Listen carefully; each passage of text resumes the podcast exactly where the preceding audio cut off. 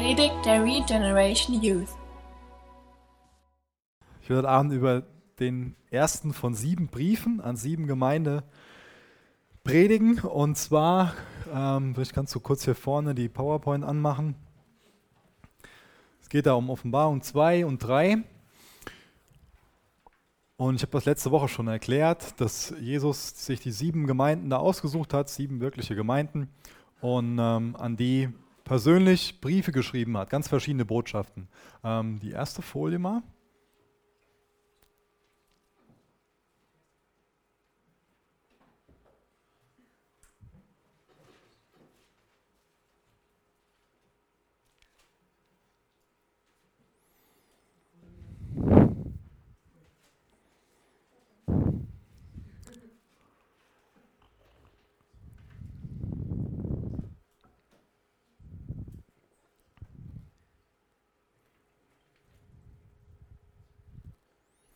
Genau, um die Folie ging es.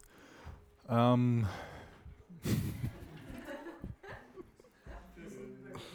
okay, dann mach, lass, lass, lass einfach aus. Nee. ähm, genau. Ähm, ich wollte euch nur auf der ersten Karte zeigen, ähm, wo diese ähm, Gemeinden sind. Ähm, die befinden sich in der heutigen Türkei. Aber das ist alles nicht so das Entscheidendste. Das Entscheidende ist, dass wir spätestens durch diese sieben Briefe wissen, dass Jesus einfach da ein großes Interesse an den Gemeinden hat und dass er auch ein großes Interesse daran hat, ihnen persönlich zu sagen, was er über sie denkt. Das heißt, Jesus weiß genau, was in den Gemeinden vor sich geht. Er weiß genau, was gut läuft, er weiß genau, was weniger gut läuft. Und das Tolle ist, dass Jesus weiß, was für ein großes Potenzial in den einzelnen Gemeinden ist. Und er lässt die Gemeinde nicht einfach nur mit seinem Urteil alleine. Er geht nicht nur einfach her und sagt, das ist gut und das ist schlecht und Punkt. Sondern er hat ein Bestreben, dass er jeder Gemeinde dabei helfen will, das volle Potenzial, was er in ihnen sieht, zu entwickeln, zu entdecken und auszuschöpfen. Und das wünsche ich mir für uns, dass wir echt sorgfältig hinhören, weil das natürlich so eine Dimension von dem, was wir durch die Texte lernen können, ist, wie sieht das mit uns als Jugend aus? Wie gesund sind wir? Wie krank sind wir? Was läuft gut? Was läuft weniger gut? Aber dass wir uns auch fragen, was bedeutet das für mich, für mich persönlich, für meine persönliche Beziehung zu Jesus? Was läuft da gut? Was ist da gesund? Was ist da nicht so gesund? Was ist da vielleicht müde geworden? Wo, wo muss da neues Leben reinkommen? Und dass wir uns dann nicht überfordert damit dann irgendwie fühlen und denken, oh, was, was soll ich jetzt damit anfangen mit der Kritik, die ich hier gehört habe oder mit der Herausforderung, dass wir wissen, Jesus ist nicht nur treu darin, uns mit der Realität zu konfrontieren. Er ist nicht nur treu darin, uns zu offenbaren, wie wir sind, einen Spiegel vorzuhalten, sondern er ist auch total treu darin, uns liebevoll die Hand zu geben und uns dabei zu helfen, zu ermutigen, zuzurüsten, dass wir das volle Potenzial entwickeln, was er in uns gelegt hat. Und das wünsche ich mir, dass wir die Motivation, dass wir diesen Geist so spüren im Text, dass es nicht nur um darum geht, Kritik zu äußern und dann so, oh, oh, sondern dass es darum geht, dass die Kritik auch was sehr Wertvolles ist, weil man sich dann weiterentwickeln kann, wenn man einfach mit sich selbst konfrontiert worden ist. So sollten wir mit Kritik umgehen. Und ich wünsche mir, dass die Gemeinden früher damit so umgegangen sind. Ich wünsche mir, dass wir als einzelne Personen, aber auch als Jugendgruppen so mit Kritik umgehen. Dass wir offen dafür sind und dass wir dann sagen, okay, das entspricht der Wahrheit. Und deswegen lasst uns uns da einfach weiterentwickeln. Und das ist nur ein Aspekt, warum wir gesagt haben, wir stellen das mal so ein bisschen um und machen die Predigten kürzer und danach Kleingruppen, weil wir dadurch lernen wollen. Weil wir glauben, dass es nicht nur einen Wert hat für die Gemeinden damals, sondern dass wir glauben, dass diese Briefe auch eine Offenbarung für uns heute sein können. Und deswegen lasst uns echt vorher nochmal gemeinsam beten, dass, dass Gott durch die Briefe zu uns redet und dass sie einfach uns ein gutes Bild von uns selbst auch geben, persönlich, aber auch als Jugend, damit wir dadurch wachsen können und mehr zu dem werden können, was wir in Gottes Augen werden sollten. Jesus, dazu laden wir dich ein als Jugendgruppe, dass du ja zu uns kommst und uns sagst, ich kenne euch und ich weiß, dass ihr das und das. Wir wünschen uns, dass wir von dir ermutigt werden, dass du uns sagst, was gut läuft. Aber wir wünschen uns auch, dass du uns über uns selbst offenbarst, was, was nicht gut ist, was sich ändern sollte. Jesus, sprich du in unser Leben hinein. Und danke, dass du auch treu darin bist, uns zu helfen. Du konfrontierst uns nicht nur, sondern du, du hilfst uns auch nach vorne. Jesus, wir, wir, wir erlauben dir eindeutig zu reden. Wir bitten dich darum zu reden, damit wir weiterkommen, damit wir dir ähnlicher werden. Jesus, wir wollen dir ähnlicher werden. Wir wollen als Jugendgruppe ein helles Licht sein, was hinausscheint hier in den Landilkreis, Herr. Wir bitten dich, dass du einfach wirkst mitten unter uns in Jesu Namen. Amen. Was mir auch noch ganz wichtig ist, vorher zu erwähnen, bevor ich jetzt den ersten Vers vorlese aus Offenbarung 2, Vers 1, da können wir gerne schon mal aufschlagen, Offenbarung 2, Vers 1. Da steht im ersten Satz, ähm, ich schreibe diesen Brief dem Engel der Gemeinde in Ephesus. Ich habe das zum letzten Mal erklärt, dass ähm, die Engel für die Pastoren von den Gemeinden stehen. Und ähm, wir könnten jetzt leicht irgendwie denken, so ja, die Briefe, ähm, das ist was besonders Wichtiges für die Leiterschaft. Und ja, die Briefe sind besonders wichtig für eine Leiterschaft. Aber wir dürfen nie vergessen, dass wir Gemeinde sind. Und das sind Briefe an die Gemeinde, nicht nur an die, an die Pastoren. Der Brief ist an die ganze Gemeinde gerichtet. Und wir sollten alle, die wir Ohren haben zu hören, unsere Ohren weit aufspannen, weil, weil wir Gemeinde sind in der Summe. Ja? Aber ich lese jetzt mal den ersten Vers, wo ich gerade schon mit angefangen habe. Offenbarung 2, Vers 1. Schreibe diesen Brief dem Engel der Gemeinde in Ephesus das ist die Botschaft dessen, der die sieben Sterne in seiner rechten Hand hält und der unter den sieben goldenen Leuchtern umhergeht. Also der Brief ist an die Gemeinde in Ephesus gerichtet. Wir können das hier vorne sehen. Das sind hier in dem Bereich sind das sieben verschiedene Städte. Ephesus ist hier unten. Das heißt, ihr seht, dass das eine ähm, Stadt ist, am Mittelmeer gelegen. Ähm, wie gesagt, das ist so die türkische Küste. Hier drüben ist Griechenland. Ähm, und das ist so Küstengebiet, genau, da ist, kommt auch ein Fluss vom, vom Inland ähm, und es ist so, so, ein, so, ein, Handelsort. Das heißt, es ist ganz viel Handel. Es kommt aus dem Inland, kommen Schiffe lang gefahren, ähm, vom Mittelmeer her. Und ähm, ich glaube, das ist uns allen klar, da wo ganz viel Handel ist, das sind ganz viele verschiedene Kulturen, das sind ganz viele verschiedene Ideen. Das heißt, das ist so ein Ort, wo das Leben wirklich blüht. Ja. Und ähm, wo die Stadt auch sehr, sehr bekannt für ist ist der Tempel der Artemis. Das ist eins von den sieben Weltwundern in der Antike. Vielleicht kannst du kurz das nächste Bild einblenden. Das habt ihr eben schon mal länger vorne gesehen. Ähm, das heißt, ganz viele sind in die Stadt gekommen, um in dieser Stadt, in diesem Tempel, die Artemis anzubeten. Und auf die Anbetung werde ich jetzt nicht näher drauf eingehen, ähm, weil dann hätte ich vorher irgendwie Zettel von meinen Eltern gebraucht, so ähm, gerade für diejenigen, die unter 18 sind, ähm, ist, kein, ist kein Spaß. Wow!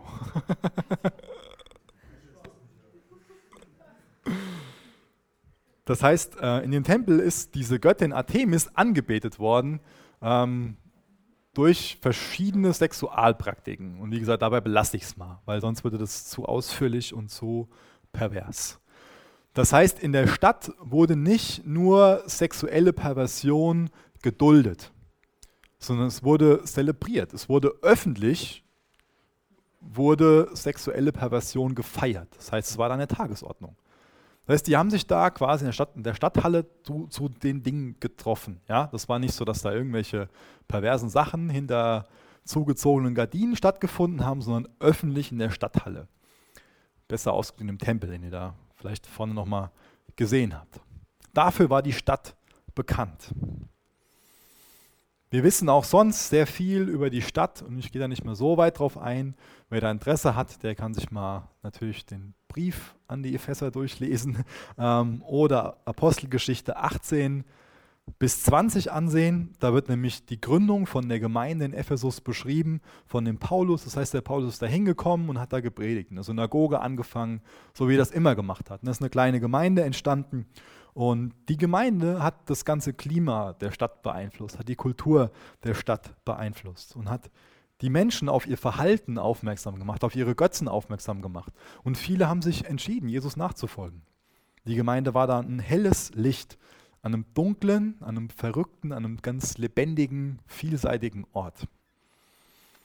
Wir lesen davon, dass da Dämonen ausgetrieben wurden, dass da Leute geheilt wurden. Es wurden ganz viele gerettet. Und es war eine ganz blühende Gemeinde an einem sehr gottlosen Ort. Jetzt lese ich mal Vers 2 vor und Vers 3 und noch Vers 6. Das heißt, da wird erstmal gelobt, da wird erstmal betont, was in der Gemeinde richtig gut läuft. Und da sagt Jesus über diese Gemeinde, ich weiß alles, was du tust. Ich habe dein Bemühen und dein geduldiges Warten gesehen. Ich weiß, dass du böse Menschen nicht ertragen kannst. Du hast jene geprüft, die sich als Apostel ausgeben, es aber nicht sind, und sie als Lügner enttarnt. Du hast geduldig für mich gelitten, ohne aufzugeben. Aber ich will auch etwas an dir loben. Du hast die Taten der Nikolaiten, du hast die Taten der Nikolaiten, genauso wie ich es tue. Das war dann Vers 6, Vers 6 nochmal. Aber ich will auch etwas an dir loben. Du hast die Taten der Nikolaiten, genauso wie ich es tue. Hier wird jetzt mal betont, welche, welche Werke, welche, welche Taten die Gemeinde so hat. Und es wird ganz am Anfang unterstrichen, ähm, ich weiß alles, was du tust, ich habe dein Bemühen gesehen. Das Bemühen steht hier für, für fleißige, harte Arbeit. Das heißt, die Gemeinde war dafür bekannt, dass die sehr aktiv war, dass die sehr fleißig war, hingegeben war dass die einen ganz vollen Gemeindekalender hatten. Ganz, ganz viele Aktivitäten. Viel harte Arbeit zur Ehre Gottes. Dann wird als nächstes betont, so das Zweite, was so ein herausragendes Merkmal ist. Geduldiges Warten. Die haben ausgehalten. Geduldig gewartet. Ich glaube, das ist uns allen bewusst, wenn da so ein krasses Umfeld ist, ja, was, wo, wo so wo so gottlose Dinge praktiziert werden, dass dann auch viel Ausharren gefordert ist. Und dafür waren die bekannt, dass die geduldig gewartet haben. Als dritter Punkt sind dafür bekannt, dass sie böse Menschen nicht ertragen konnten. Und als Veranschaulichung davon dann in Vers 6, dass die die Taten von den Nikolaiten gehasst haben. Die haben nicht die Menschen gehasst, aber die haben das gehasst, was da an, an, an Taten von denen da war. Und es wird viel darüber philosophiert und ich habe mir da einiges so durchgelesen, was jetzt mit Nikolaiten, was es so auf sich hat. Und ich sage da gar nichts zu, weil es da verschiedene Spekulationen zu gibt. Und ich glaube, das Wichtige für uns ist einfach nur zu wissen, es gibt gewisse Dinge, die Jesus hasst. Das sagt er ja auch damit. Und die sollten auch wir hassen. Das sollten wir lernen. Und es gibt andere Dinge, die liebt Jesus und dafür sollte unser Herz schlagen. Dafür, ja, diese Dinge sollten wir lieben. Als viertes, wir haben ähm, diejenigen geprüft, die sich so als Apostel ausgegeben haben, es aber nicht sind und, und, waren dann nicht so, dass die ähm, Angst davor hatten, irgendwie dann sich damit auseinanderzusetzen, sondern die haben die als Lügner enttarnt, entlarvt, haben wir gelesen. Das heißt, die waren auch da total treu gegenüber dem Wort Gottes. Als fünftes steht da im Text, geduldig für mich gelitten, ohne aufzugeben. Leiden, ohne aufzugeben. Also wir sehen hier ganz viele sehr positive Dinge. Die Epheser, die waren sehr aktiv, die haben hart gearbeitet. Die, die glaubten gesunder Lehre und haben die gesunde Lehre bewahrt. Die haben moralisch gesehen sehr sehr vorbildlich gelebt. Und die haben gelitten, ohne aufzugeben. Alles im Namen Jesu. Wir könnten jetzt alle meinen, so, wow, was für eine Wahnsinnsgemeinde. Krass. So, so, so wollen wir doch auch sein. Und ja, das sind auch Dinge, wo wir uns wünschen, dass die Jesus über uns sagt, auf jeden Fall. Aber ich glaube, wir alle wissen das entweder oder erwarten das oder haben so eine Vorahnung, dass es jetzt so ein Wörtchen gibt, was sich aber nennt. Ja? Jetzt kommt noch so ein großes Aber, nachdem da so wertvolle Dinge genannt wurden, nachdem so ein großes Lob ausgesprochen worden ist. Ja? Wie gesagt, die sind sehr aktiv, die arbeiten hart und hingegeben. Die haben gesunder Lehre geglaubt und diese gesunde Lehre bewahrt. Die haben moralisch gesehen vorbildlich gelebt. Die haben gelitten, ohne aufzugeben. Alles im Namen Jesu. Und jetzt kommt dieses große Aber. Und dieses Aber, das kann all das Gute, diese fünf Punkte, ich habe mal fünf Punkte draus gemacht, andere haben neun draus gemacht oder acht oder wie viele. Für mich war es einfacher, das in diesen fünf Punkten zusammenzufassen. Diese fünf wertvollen Dinge, die können durch so ein Aber kaputt gemacht werden, genommen werden oder das, das, das Wertvolle kann da irgendwo rausgezogen werden. Ich lese mal Vers 4 und Vers 5. Aber ich habe gegen dich einzuwenden, dass ihr mich und euch einander nicht mehr so liebt wie am Anfang. Ich habe gegen dich einzuwenden, dass ihr mich und euch einander nicht mehr so liebt wie am Anfang. Erkenne doch, wie weit du dich von deiner ersten Liebe entfernt hast. Das heißt, hier geht es darum, wo es in der Gemeinde im Kern gehen sollte. Liebe zu Gott und Liebe untereinander. Darum soll es in der Gemeinde in erster Linie gehen. Und das ist der Vorwurf, der hier gemacht wird, dass Jesus hergeht und sagt hier, euch geht es an sich gar nicht mehr um mich. Ihr liebt mich gar nicht mehr wirklich. Was für eine Rolle spiele ich denn bei euch noch? Euch geht es doch nur noch um Moral, um Gerechtigkeit. Ihr seid so beschäftigt mit euren ganzen Diensten, dass ihr mich außen vor lasst. Ich glaube, das ist so ein bisschen so eine Gefahr, dass wenn man sich sehr auf moralische Reinheit und auf gesunde Lehre fokussiert, dass dann schnell so eine liebevolle Einstellung und eine Liebe zu Jesus verloren gehen kann. Uns sollte das total wichtig sein, eine moralisch gute Einstellung zu haben, moralisch gesund zu sein, und sollte gesunde Lehre total wichtig sein. Aber im Kern geht es um Jesus. Im Kern geht es darum, Jesus zu lieben und einander zu lieben. Und dann kommt das andere. Es hört sich jetzt vielleicht ein bisschen provokant an, ähm, aber ich glaube, dass man es trotzdem richtig verstehen kann. Die Hauptsache ist hier Jesus.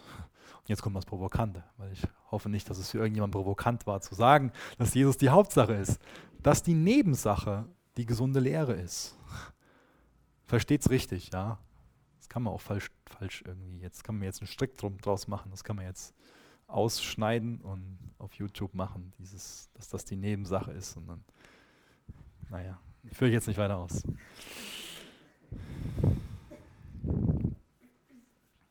Seht ihr, da ist so viel gute Arbeit im Reich Gottes. Da ist so viel tolles Verhalten. Und das alles kann nutzlos werden, kann nichtig sein, weil einfach die Liebe fehlt, weil die Liebe untereinander fehlt, weil die lieblos miteinander umgehen und weil die Liebe zu Jesus fehlt. Es kann so schnell sein, dass die Liebe untereinander fehlt, dass man anfängt zu tratschen und hast du gesehen, was die heute und hast jetzt gehört, was der und der und äh, Lasst uns einander lieben. Da gehört Respekt zu. Da gehört es zu, dass wir uns gegenseitig, dass wir uns einfach Gutes unterstellen. Dass wir nicht tratschen. Dass wir nicht irgendwelche Gerüchte verbreiten, sondern dass wir wirklich gut über den anderen denken und dem anderen Gutes tun. Jeremia 2, Vers 2 lese ich mal vor. So spricht der Herr. Ich denke daran, wie viel Zuneigung du mir in deiner Jugend gezeigt hast. Du hast mich geliebt, wie eine Braut ihren Bräutigam liebt. Du bist mir gefolgt, du bist mir durch die Wüste gefolgt, durch das dürre Land. So sollte es normal sein, oder? So spricht der Herr. Ich denke daran, wie viel Zuneigung du mir in deiner Jugend gezeigt hast. Du hast mich geliebt, wie eine Braut ihren Bräutigam liebt. Du bist mir durch die Wüste gefolgt, durch das dürre Land.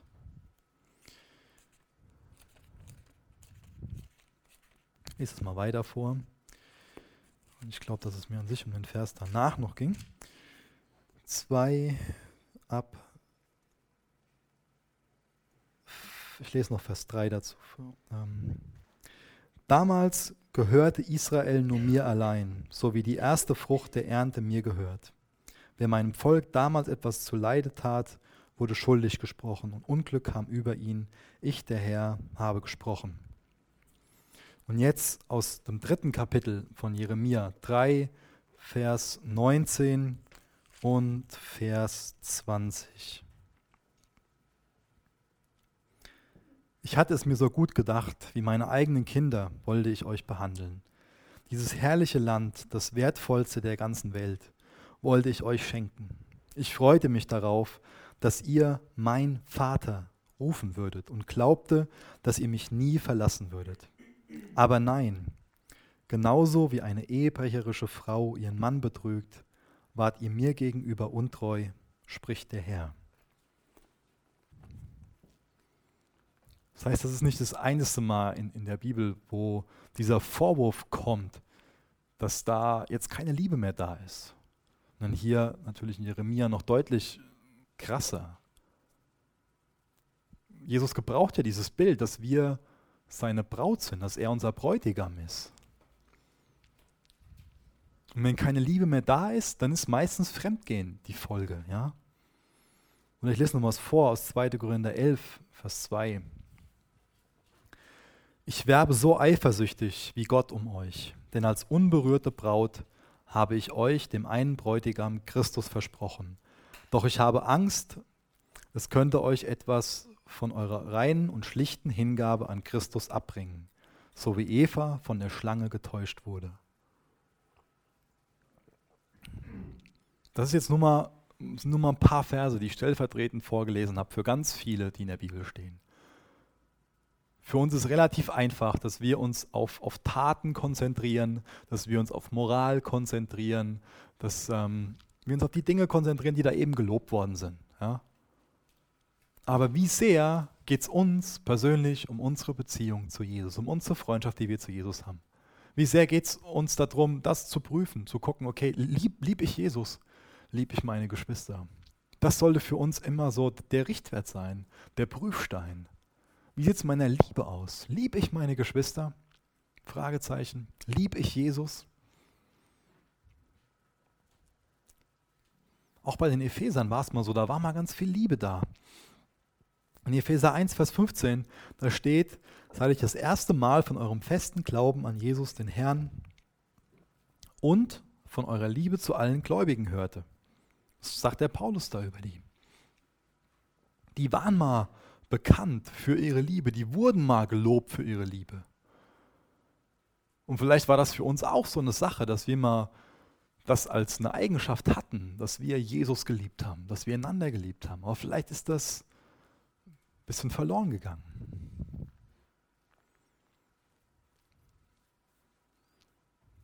Also vielleicht weißt du, wie du dich verhältst, wenn du gerade verliebt bist und ganz neu in einer Beziehung bist. Dann macht man verrückte Sachen. Und eigentlich sollte das in unserer Beziehung zu Jesus so bleiben, dass da auch wie so ein Verliebtsein da ist. Ich weiß, dass sich das für den einen oder anderen ein bisschen komisch anhört, aber das ist die Wahrheit. Ich weiß noch, also ganz am Anfang, als, als Los und ich zusammen waren, da war es so, dass sie ähm, so knappe 70 Kilometer von hier eine Ausbildung gemacht hat. Und dann bin ich die Strecke, also die 140 Kilometer dann, nur gefahren, um die zwei Stunden zu sehen. Verrückt, ja. Das sind nur so Kleinigkeiten, aber da ist das so einfach dann nichts gewesen. Dann sitzt man viel länger im Auto, als man sich eigentlich sehen kann. Das ist einfach normal. Das heißt, Liebe ist dann nicht berechnend. Liebe sagt einfach, Liebe schlägt einfach die Bibel auf, könnte ich jetzt sagen hey, mir ist einfach wichtig, Zeit mit dir zu verbringen, Jesus. Deswegen lese ich in deinem Wort. Mir ist wichtig, dich anzubeten. Deswegen singe ich dir ein Lied. Mir ist wichtig, dass du weißt, was in mir vorgeht. Das weißt du ja, aber ich sage es dir trotzdem nochmal. Weil ich dich liebe, sage es dir nochmal. Deswegen schütte ich dir mein Herz aus. Vielleicht können wir gleich in den Kleingruppen nochmal mehr darüber reden, was es bedeutet, Jesus zu lieben. Ich glaube, dadurch würden wir uns echt bereichern, wenn wir das machen. Und das ist eine wichtige Frage, dass wir uns die Frage stellen, ob wir die erste Liebe verlassen haben. Haben wir mal mehr für Jesus gebrannt? Spielt Jesus nur eine Nebenrolle in unserem Leben, aber er hat mal die Hauptrolle gespielt. Dann sollte er schleunigst wieder die Hauptrolle spielen, klar. Sehnst du dich nach Jesus? Hast du überhaupt ein Bedürfnis danach, in Gottes Nähe zu sein? Zeit mit Jesus zu verbringen, in einem Gottesdienst zu sein, die Bibel aufzuschlagen. Weil wenn du da keinen Wunsch nach hast, dann kann die Liebe nur sehr kalt sein, oder? Weil die Person, die du liebst, mit der willst du zusammen sein, oder? Mit der willst du Zeit verbringen, ganz klar. Was kann es denn so für Gründe geben, warum wir die erste Liebe verlassen? Ich glaube, da gibt es ganz verschiedene. Ich glaube, oft ist es einfach so, dass wir abgelenkt sind mit anderen guten Sachen. Da musste ich in der Vorbereitung dran denken. Ich glaube, ihr kennt diese Geschichte mit Maria und Martha, wo Jesus bei denen zu Hause ist und ähm, die Maria sitzt zu den Füßen von Jesus und die Martha ist alles damit beschäftigt und will noch was zu essen machen und das und jenes. Und wo Jesus dann einfach sagen muss, hey Martha, Martha, komm mal her, setz dich mal hier hin, das ist jetzt wichtiger, ich bin jetzt gerade hier. Wir können total beschäftigt sein, so wie ich das eben schon ein paar Mal betont habe, genau wie die Epheser. Wir können mit allem Möglichen beschäftigt sein, mit hunderttausend Diensten und können so busy sein, dass wir Jesus darüber vergessen. Also es ist so wichtig, dass wir einfach nur Zeit zu Jesu Füßen verbringen. Eine andere Sache ist, dass es oft so ist, dass wir, wenn wir viel unwichtige Dinge tun, dass die Folge davon ist, dass wir abdriften. Dann sind die Dinge nicht in sich selbst Sünde, aber es wird mehr und mehr so, dass wir unser Herz an unwichtige Dinge hängen und dann fängt so ein langsames Driften an. Ja? Nicht so eine Weiche, die bewusst in eine andere Richtung gestellt wird, nicht so eine Entscheidung, dass wir jetzt sagen, okay, ich gehe jetzt hier gerade auf Jesus zu und drehe mich jetzt rum und gehe einen anderen Weg. Ich glaube, sowas passiert nicht so oft, nicht so leicht. Da muss schon was Krasses für passieren vielleicht. Aber sowas abdriften von der Liebe, das kann nur schnell passieren. Eine andere Sache, die mir eingefallen ist, ist, dass wir vielleicht von diesem Jesus-Lieben wegkommen, weil uns irgendjemand verletzt hat, weil uns jemand anderes in der Gemeinde verletzt hat, in der Jugend verletzt hat. Und dann bereinigen wir die Beziehung nicht, dann vergeben wir vielleicht nicht und wir fragen uns, ey, warum hat die Person sich so verhalten und wie kann das sein? Es hat mir so weh getan. Und ja, es gibt viele Dinge, die wehtun. Ich will nicht sagen, dass da kein Schmerz da ist, aber ich will sagen, lass es nicht zu, dass der Teufel das gebraucht, um meine Liebe zu Jesus zu nehmen, sondern, sondern vergib das.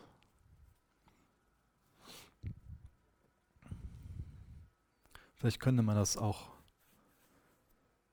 ja, einfach allgemein so, so einen Schmerz nennen, der, der oft dann, dann da ist, wenn uns Menschen verletzt haben. Und das ist nur ein Beispiel dafür, dass uns Schmerz oft von der Liebe dann abbringt. Deswegen lasst uns schnell darin sein, Dinge zu vergeben. Natürlich bringt uns auch Sünde ab. Sünde sorgt dafür, dass wir einfach abstumpfen, dass wir ein, ein, hartes Herz bekommen und dass wir lieblos werden, dass wir einfach nicht mehr sensibel dafür sind, das gar nicht mehr einschätzen können, ob wir Jesus lieben oder nicht. Was ist dann zu tun, wenn das passiert ist? Ich lese es mal weiter. Kehre wieder zu mir zurück und bemühe dich so, wie du es am Anfang getan hast. Wenn du dich nicht änderst, werde ich kommen und deinen Leuchter von seinem Platz unter den Gemeinden wegnehmen. Was ist zu tun? Ich glaube, das Erste, was wichtig ist, wenn die Liebe gegangen ist, wenn wir die Liebe, die erste Liebe verlassen haben, dass wir uns daran erinnern, dass Gott uns liebt. Denn wir können nur lieben, wenn wir wissen, dass wir zuerst geliebt sind. Das wissen wir durch Gottes Wort. Deswegen müssen wir zurückkommen zu Gottes Wort, zurückkommen zum Evangelium. Deswegen müssen wir zurückkommen zum Kreuz und zur Auferstehung. Deswegen müssen wir zurückkommen an den Punkt, wo wir sehen und glauben, das ist Jesus, das hat er für mich getan. Und dann ist es wichtig, dass wir Buße tun. Dass wir über die Dinge nachdenken, die kleine Liste, die ich eben gemacht habe, oder andere Sachen. Dass wir darüber nachdenken, okay, wodurch ist denn das entstanden? Dass ich jetzt hier keine Liebe mehr habe und, und wodurch komme ich an den Punkt, dass ich die Sachen aus meinem Leben jetzt rauswerfe. Und dann ist es wichtig, nicht irgendwie da Kompromisse zu machen, sondern ganz rigoros zu sein und einfach alles zu tun, damit Jesus wie die Nummer eins in unserem Leben wird. Dass wir uns dann völlig Jesus anvertrauen, uns völlig ihm hingeben. Und dass wir auch nicht irgendwie denken, so ja, das Gefühl ist noch nicht da. Und wie kann ich das jetzt und so weiter. Das Gefühl spielt da keine Rolle. Dann ist wichtig, dass Jesus Nummer eins ist. Und ansonsten gibt es da eine Konsequenz. Nämlich, da steht dann im Text, dass der Leuchter weggenommen wird. Das bedeutet nicht, dass die, dass die Erlösung verloren wird, dass das Heil verloren wird, sondern das bedeutet, dass das Licht nicht mehr da ist. Das ist klar. Da, wo keine Liebe ist, da kann auch kein Zeugnis sein, da kann auch kein Licht sein. Das ist unsere Rolle in der Welt, dass wir als Einzelne Lichter sind, dass wir als Jugend, als Gemeinde Lichter sind. Und da, wo keine Liebe ist, da kann das Licht nicht hell leuchten. Da kann die Lehre noch so toll sein. Da kann so eine tolle Moral vorgelebt werden. Da kann so viel Aktivität sein. Da kann so ein Ausharren sein. Wo keine Liebe ist, da kann kein Licht sein. Ich lese noch Vers 7 vor. Wer bereit ist zu hören, der höre auf das, was der Geist den Gemeinden sagt. Wer siegreich ist, dem werde ich in Gottes Paradies vom Baum des Lebens zu essen geben. Da wird nochmal das unterstrichen, was Gott mit uns vorhat. Er will das wiederherstellen, was im Paradies verloren worden, wurde. Das ist sein Herz für uns. Dass wir ewig leben und es gegenüber seiner Liebe sind. Das ist Gottes Herz für uns. Wir hören Wer bereit ist zu hören, der höre auf das, was der Geist den Gemeinden sagt. Ich weiß nicht, hat der Geist dir heute irgendwas gesagt? Es ist wichtig, dass wir offene Ohren haben. Und dass wir weiterhin einfach so im Gebet offen sind und Gott bitten, rede zu uns als Jugend, aber auch als einzelne Person durch diese Briefe. Jesus, wir wollen dich jetzt einladen, zu kommen und uns zu konfrontieren. Dass du uns ja, das Herz aufmachst und, und zeigst, ob wir lieblos geworden sind, ob die Liebe untereinander nicht mehr da ist oder ob die Liebe zu dir nicht mehr da ist. Jesus, führt du uns in eine, in eine ernsthafte Buße, in eine ernsthafte Umkehr. Tu du ganz neuen Werk in uns. Mach, dass wir uns abwenden von Lieblosigkeit und füll du uns ganz neu mit deiner Liebe. Danke, dass deine Liebe immer für uns da ist, dass es keine Floskel ist, sondern dass es die Wahrheit ist. Und Jesus, wir wollen dich bitten, dass wir als Einzelne, aber auch als Jugend nicht nur dafür bekannt sondern dass es einfach die Wahrheit über uns ist, dass wir einander lieben und dass wir dich lieben, Herr. Wirk du das durch deinen Geist in Jesu Namen. Amen. Danke für das Anhören der Predigt. Weitere Informationen findest du unter www.regenerationyouth.de.